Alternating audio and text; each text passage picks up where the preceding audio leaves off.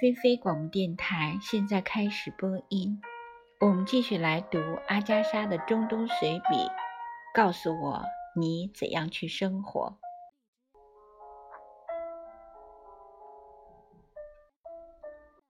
最终，我们跑去卡米什利咨询了法国驻军，他们认为我们疯了。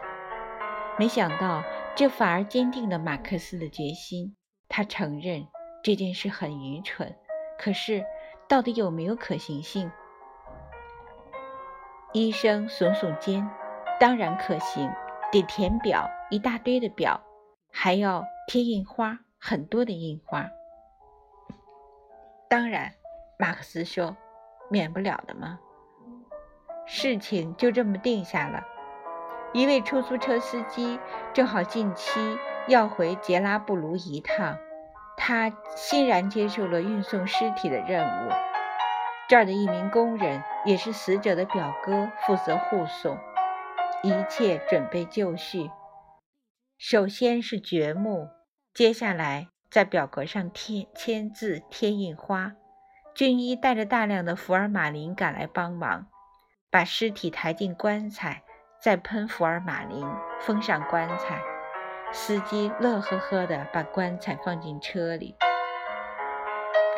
啊哈！他喊道：“这次旅行一定非常愉快，我们可得当心，免得我们的老兄半路上摔下来。”至此，整个仪式已经显得相当滑稽。气氛堪比爱尔兰守灵仪式。出租车启程离去，司机和表哥一路放声高歌。看来他俩都很喜欢这种场合，完全乐在其中了。巴克斯舒了一口气，他已经贴上了最后一张印花，付清了最后一笔款。必须的表格足足有一大堆，也委托司机带走了。啊，好了，马克思说，终于解脱了。他错了，死人阿卜杜拉·哈米德的这次旅程简直可以书写成一部传奇性史诗。他的尸体永远不知道安息。尸体及时赶到了杰拉布卢，迎接他的人们满怀悲痛，我们猜想，甚至也满怀自豪。这次旅程多么壮观啊！村里举办了盛大的仪式，其实是盛大的宴会。出租司机念着安拉的名，继续向阿勒颇驶去。他离开后，人们才发现他把重要的表格带走了，这引发了混乱。没有表格，死人无法下葬。那么，是否有必要把他运回卡米什利呢？人们在这件事上产生了激烈的争论。他们去找法国驻军，找我们，又根据一个很成问题的阿勒颇地址去找那个司机。这一切都是用阿拉伯人那种特有的懒散方式办理的。在此期间，阿卜杜拉·哈米德一直未被下葬。我不安地问马克思：“福尔马林的药效能持续多久？”最后。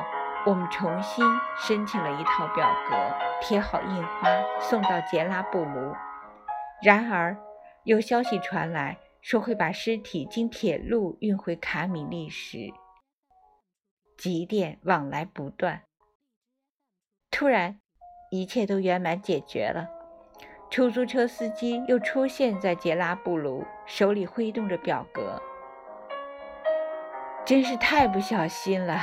他喊道：“葬礼得以继续，并井然有序、体面光鲜。阿拉维让我们放心，我们的名誉保住了。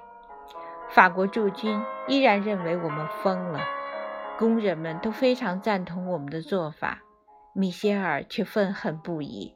这么做太浪费了。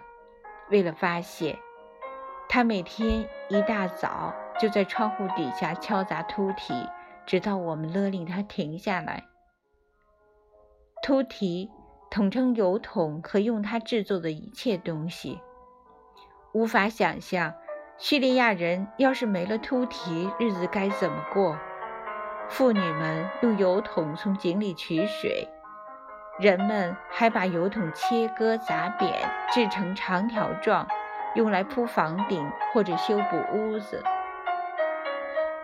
米歇尔信心满满的告诉我们，他的梦想是完全用秃蹄造一幢房子，一定很漂亮。他憧憬地说：“非常漂亮。”